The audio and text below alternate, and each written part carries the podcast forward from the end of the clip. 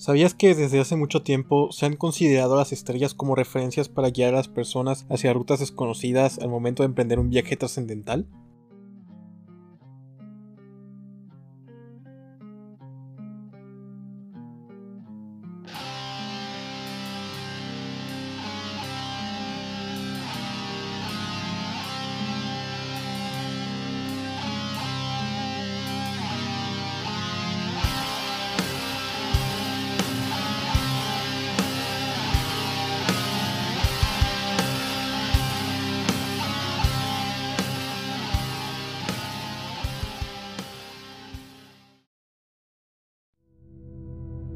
Mi historia comienza hace unos inviernos atrás, cuando avisté un lucero en el cielo que me sorprendió de sobremanera. Dicha figura se trataba de una estrella más grande que las otras, y parecía nunca marcharse desde su localización habitual. Noche tras noche aparecía y se me hizo costumbre acompañarla, debido a que parecía que yo era el único que la podía ver, ya que era casi imposible que nadie nunca se detuviera a contemplar un astro así de grande y luminoso, que definitivamente sobresalía de entre las demás estrellas del cielo. De hecho, realmente las otras personas parecían ni siquiera darse cuenta de su existencia. Curioso, ¿no? Una noche observé que la estrella no se encontraba en el lugar donde regularmente solía divisarla. Me extrañé sumamente por este hecho y me preguntaba por qué había desaparecido, o si por alguna razón la estrella se pudiera encontrar en alguna otra parte del cielo. No tardé en observar, con ayuda de mi telescopio, parte de su radiante luz unos 300 o 400 metros hacia el noroeste desde mi punto de referencia. Entonces decidí ir a ese sitio, ya que, como dije, se me había hecho raro que la estrella, después de tanto tiempo, cambiara de posición. Algo me dijo que aquello podría significar una cosa totalmente inusual y extraordinaria, así que tomé mi motocicleta, un mapa, una brújula y una linterna y emprendí el viaje en busca de la estrella. Mucho antes de llegar al punto donde calculaba que se podía encontrar su destino, observé una luz parpadeante en forma diagonal. Podía jugar que dicha luz pertenecía a la estrella en cuestión, Seguí el rastro de la luz mientras ésta volvía a una posición de 90 grados, y cuando por fin ocurrió, ésta se desplazó de nuevo a una velocidad inimaginable. El destello de la luz era tan fuerte que incluso yo pude observar la ruta que tomó la estrella durante su desplazamiento, antes de que la luz volviera a parpadear una y otra vez. Seguí la persecución de la luz hasta que dejaron de aparecer faros y luces en el camino. La única luz que me ayudaba a iluminar la ruta, además de la que emitía la estrella, era la de mi motocicleta. Pasado mucho tiempo y con la penumbra y el frío típico de la medianoche, continué siguiendo la pista de la estrella sumamente cansado, pero para ser honestos, la curiosidad y el deseo de saber hacia dónde podría llevarme esa peculiar estrella, digamos que fue mucho mayor que mi desgaste físico. Así seguí durante otros varios kilómetros hasta que de repente la luz que emitía la estrella se apagó por completo. De inmediato me bajé de la moto ya que me quedaba muy poco combustible. Pensé que el destello regresaría en cualquier momento, pero no fue así. Comencé a recorrer el sitio con ayuda de mi linterna, moviendo mi moto con mi otro brazo esperando que en algún momento pudiera necesitar la poca gasolina que me quedaba por si tenía que huir de alguna amenaza animal o humana, para pedir ayuda a alguien que viviera cerca de la zona o para localizar algún sitio que me permitiera recargar combustible, aunque en el fondo sabía que en realidad me encontraba en medio de la nada, para qué engañarlos.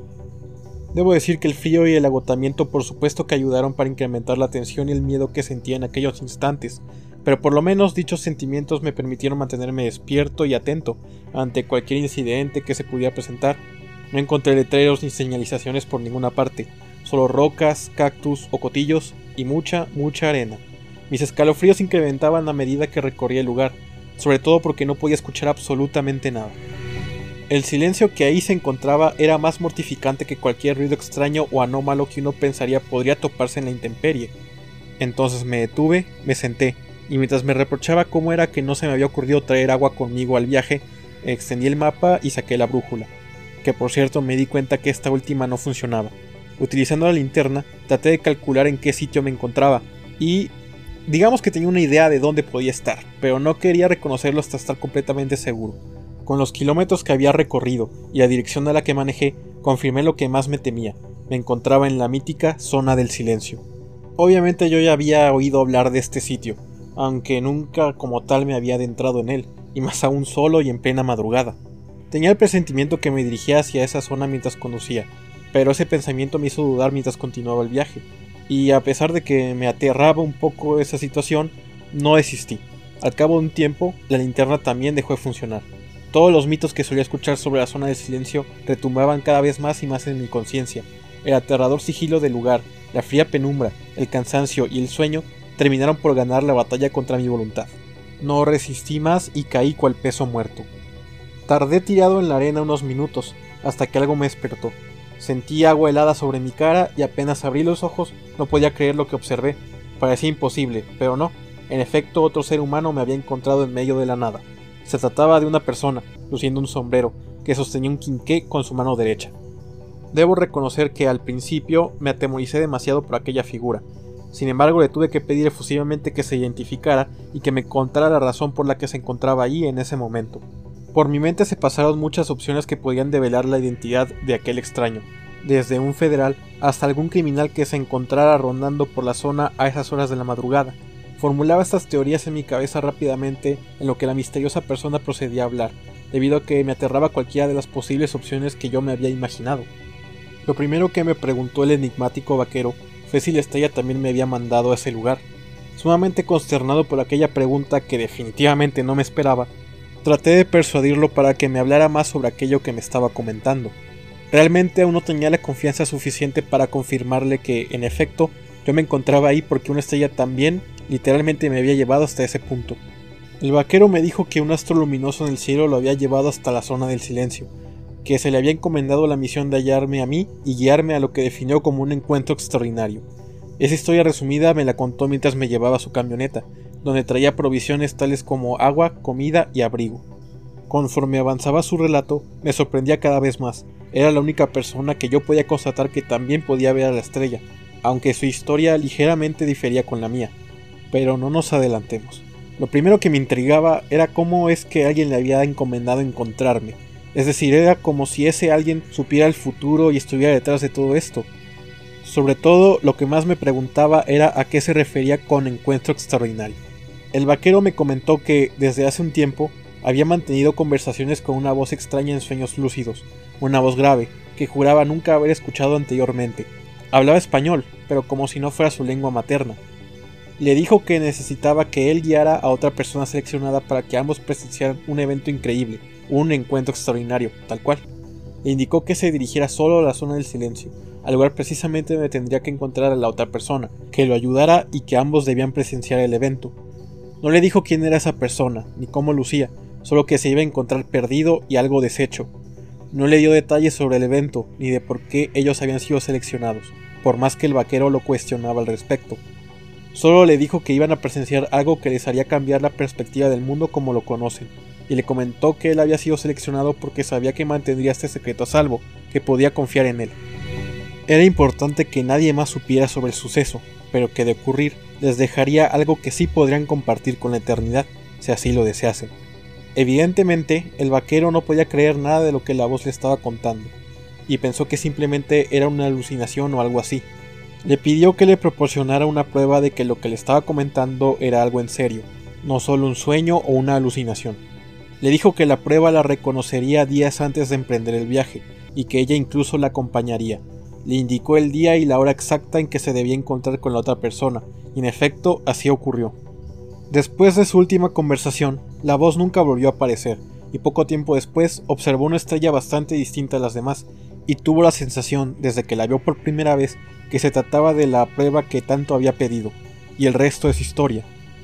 Una vez que terminó de contarme esto, y vaya que me sorprendió de sobremanera, procedí a contarle mi historia, aunque obviamente mucho más corta, ya que a mí no se me apareció ninguna extraña voz en mis sueños, ni nada por el estilo, simplemente se me apareció la estrella y la seguí hasta el sitio donde estábamos. Ambos pasamos un tiempo tratando de explicar por qué solo uno de nosotros había escuchado la voz y de quién podía provenir. Llegamos a una conclusión esbozada. Una teoría es que existen estrellas ligadas a cada uno de nosotros, es decir, había una creencia milenaria de que por lo menos una estrella en el cielo nos representa a todos. Algunas brillan más y otras menos, según nuestro comportamiento en la Tierra. Algunas desaparecen con el tiempo y otras son eternas. Posiblemente la estrella que nos guió hasta este momento y este lugar estaba conectada de alguna forma con el vaquero. Él comenta que en su árbol genealógico hay registros de personas que luchaban por una causa, que murieron jóvenes en el campo de batalla, Posiblemente la causa por la que peleaban y por la que algunos murieron tenía que ver con dicha estrella y dicha voz. Para mí esa teoría era demasiado rebuscada e increíble, ya que tampoco explicaría por qué esa estrella también me había buscado a mí. Aunque bueno, tomando en cuenta que el hecho de seguir una estrella tan grande y tan brillante hasta la zona del silencio ya es lo suficientemente increíble, no estoy cerrado a ese tipo de posibilidades fantásticas. A lo mejor la estrella te contactó porque con tu barba y el cabello largo te pareces a Jesucristo, me dijo el vaquero en tono de broma. Seguimos conversando hasta que él se dio cuenta que ya la hora del encuentro se acercaba, así que nos dirigimos hasta el punto exacto del mismo. Al llegar y mientras esperábamos afuera de la camioneta, me di cuenta que ni siquiera le había preguntado cuál era su nombre, así que procedí a cuestionarlo al respecto. Él me dijo que la voz le recomendó que no debía revelarme su nombre real, le preguntó que por qué, pero afirmó que ésta se negó a contestarle. Me puedes conocer como el mensajero, simplemente me dijo. Al escuchar esto sentí que en verdad me estaba mintiendo, así que le dije que si me decía su nombre, yo tendría que revelarle el mío también, algo así como un pacto entre nosotros. El mensajero me comentó que, por más que él quisiera, la voz le dijo que no podía revelar su nombre, pero que no se preocupara, él igual podría llamarme como yo quisiera que me llamara. Así que me dijo que pensara en un nombre para mí. Tuve que asentir extrañado y le dije que en efecto iba a pensar en uno.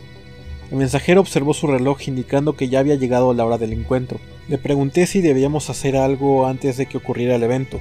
El mensajero me respondió que no, que solamente debíamos aguardar y observar, y procedió a entregarme unos tapones para los oídos.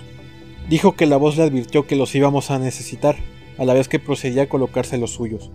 Mientras ambos mirábamos por los binoculares, nos percatamos de dos luces anómalas en el cielo. Originalmente pensamos que se trataban de las estrellas que nos habían guiado, pero desechamos esa teoría después de que las luces se multiplicaron. En solo un instante, observamos que 16 luces se alinearon de forma circular mientras se dividían en dos grupos de cuatro pares comenzaron a distanciarse describiendo una trayectoria elíptica a una velocidad demasiado rápida como para que se tratara de algún objeto conocido por el ojo humano. De repente, de ser puntos pequeños en inmensidad, crecen rápidamente acercándose hacia el punto de encuentro. Se detuvieron a menos de un kilómetro de nuestra ubicación, lo suficiente para que pudiéramos constatar lo que originalmente no podíamos creer. Estábamos presenciando un encuentro cercano con dos naves extraterrestres. Sorprendidos por la situación, observamos que ambos objetos, casi al mismo tiempo, irradiaron dos halos de luz desde sus estructuras hasta el suelo en forma de X, como si trataran de abducir a algo o a alguien al mismo tiempo. Al principio las luces eran tenues, pero fueron, poco a poco, volviéndose opacas, mientras parecía que se fusionaban en una sola luz blanca, una luz tan brillante y enseguecedora que hasta transformó en día la noche por los pocos instantes que duró. Este espectáculo luminoso duró como 40 segundos aproximadamente. Se escuchó un fuerte estruendo, que incluso con los tapones puestos nos perturbó. Mientras nos recuperábamos de los golpes visuales y auditivos a los que fuimos expuestos, las dos naves dejaron de alumbrar e inmediatamente comenzaron a retirarse. Las luces empezaron a unirse de nuevo, se fueron disolviendo lentamente hasta que desaparecieron por completo. En un abrir y cerrar de ojos ya se habían ido. Anonadados por lo que habíamos presenciado, nos acercamos al lugar del impacto, donde la luz había conectado con el suelo desértico. Antes de llegar, el mensajero me advirtió que tuviera cuidado, porque la zona podía estar contaminada con radioactividad anómala. Entonces parqueó su camioneta a mitad del camino y sacó un traje antirradiación y un contador Geiger, y se acercó a la zona, diciéndome que lo esperara a que se percatara de que el lugar era seguro. Comprobó que no había radiación extraña en el lugar, por lo que me avisó que podía acercarme. Al momento de llegar, no encontramos huellas ni prácticamente nada fuera de lo común, salvo lo que parecía ser un objeto incrustado debajo de la arena, como si se tratara de un pequeño cráter donde un objeto se encontraba enterrado abajo de la tierra. Excavamos un poco y no tardamos en encontrar el objeto. Se trataba como de una especie de grabadora pequeña con una entrada en forma de USB, lo que parecía estar pegada junto a un pequeño disquete, con una especie de agarradera en la parte superior. Sí, tan extraño como eso suena. El mensajero la tomó y la guardó en una bolsa de plástico. Después de asegurarse que el objeto no era peligroso y de que no se encontraba ninguna otra cosa en el sitio, me lo dio y me comentó que la voz le había encomendado dármelo a mí, y que yo era el que tenía que descubrir lo que sea que tuviera dentro o lo que sea que en realidad fuera ese objeto. Le pregunté entonces qué era lo que debía hacer con lo que hubiera dentro de él, o si no llevaba nada, cómo simplemente debía proceder. El mensajero me dijo que al final del día yo iba a descubrir por mí mismo qué era lo mejor para hacer aunque si después de hacer eso aún seguía con más preguntas que respuestas, podía consultar su ayuda, contándole todo lo que había descubierto y así juntos podríamos llegar a una conclusión, pero solo después de que yo descubriera y razonara todo por mí mismo primero. Asentí, aún sorprendido por todo lo que habíamos presenciado. Al llegar de nuevo a la camioneta, el mensajero me dijo que su tarea ahí había acabado y que debíamos regresar antes de que terminara de amanecer. Me dijo que podía llevarme a mí y a mi motocicleta de vuelta a mi casa. Agradecí la oferta, pero le pedí que me llevara mejor a una gasolinera cercana a la ciudad para que pudiera cargar combustible. El mensajero estaba de acuerdo, siempre y cuando le prometiera que tenía energía suficiente para manejar de ahí hasta mi casa, tomando en cuenta que no había dormido en prácticamente toda la noche a lo que le respondí que no se preocupara, que con el evento cercano del que habíamos formado parte se me había escapado por completo el sueño. Subimos la motocicleta a la parte trasera de la camioneta y emprendimos el viaje de regreso a nuestras vidas normales. En el camino seguimos conversando sobre el hecho que acabábamos de atestiguar, tratando de darle alguna explicación racional o irracional y teorizando qué cosas se podrían encontrar en la memoria USB. También hablamos un poco de nuestras vidas, eh, le comenté que yo no vivía tan alejado de la zona, había nacido y crecido en el norte. El mensajero, por el contrario, me dijo que sí venía de muy lejos, que la noche anterior había dormido lo suficiente para emprender un viaje tan largo desde el sur hasta ese sitio. Entonces procedí a preguntarle algo que me tenía muy intrigado. ¿Por qué se dispuso a hacer ese viaje cuando ni siquiera podría asegurar que valiera la pena? Es decir, él no sabía si lo que iba a presenciar realmente iba a ser algo fantástico o algo tan importante como lo que la voz originalmente le había comentado. Es decir, ¿por qué hacer esto sin tener la certeza del resultado? Él respondió que ese tipo de cosas era lo que realmente amaba de la vida, las incógnitas, las sorpresas. Cada mañana no sabes si al despertar ese día pueda ser uno que cambie tu vida para siempre, y eso es lo más bonito de vivir, esperar a que ocurran esas situaciones y en algunos casos poner de tu parte para que sucedan. Claro que te puedes llevar decepciones, pero en el trayecto sabrás que aprendiste algo nuevo. Vale la pena arriesgarse, llevarse un bonito recuerdo de ese viaje, y de eso se trata la vida, de coleccionar recuerdos y sobre todo aprendizajes, sin importar qué tantas o qué tan grandes puedan ser las decepciones que algunos traigan consigo. Además de que la voz sonaba sumamente épica y convincente, no podía fallarme, añadió entre risas. Al llegar a la gasolinera, me bajé y me despedí de mi nuevo amigo, preguntándole cómo podría contactarlo en caso de que necesitara su ayuda con respecto a nuestro descubrimiento, a lo que el mensajero me contestó que cuando me halló dormido en la arena, encontró mi billetera tirada al lado mío. Dijo que adentro puso un número telefónico donde yo podía contactarlo. Antes de partir, el mensajero me preguntó si ya había pensado en un nombre. Respondí que no, pero que como había revisado en mi cartera, probablemente había visto alguna identificación con mi nombre en ella. Noté que había una identificación, pero en serio no la revisé, dijo el mensajero. Lo único que sí vi fue una nota de una escuela, con una lista de temas que, al parecer, tú vas a enseñar. Así que, si no te molesta, supongo que te conoceré como el maestro. Sí, claro, adelante, respondí entre risas. Ambos partimos del lugar, prometiendo que cualquier cosa que pudiéramos necesitar, ahí estaríamos para apoyarnos. Dicen que las estrellas son los reflejos de las almas de cada uno de los seres que existen o existieron en el universo, unas más brillantes que otras. Algunos cuantos también piensan que representan las lágrimas inmortalizadas de un guerrero caído, que aún no deseaba la muerte, y los demás entienden que son simplemente esferas de plasma que emiten luz propia, esparcidas por el cosmos. Sea como sea, cualquiera de estas definiciones explicaría por qué existen tantas arriba de nosotros, luceros que, de alguna u otra manera, sentimos tan cercanos y hasta inseparables. Considero que la estrella que me llevó a este encuentro se explica juntando estas tres definiciones. Lo que vimos no solo fue una esfera de plasma común y corriente, fue el reflejo brillante de la lágrima de algún guerrero inmortalizado. ¿De quién se trata? No lo sé aún, pero lo que sí sé es que lo que nos llevó será un viaje extraordinario.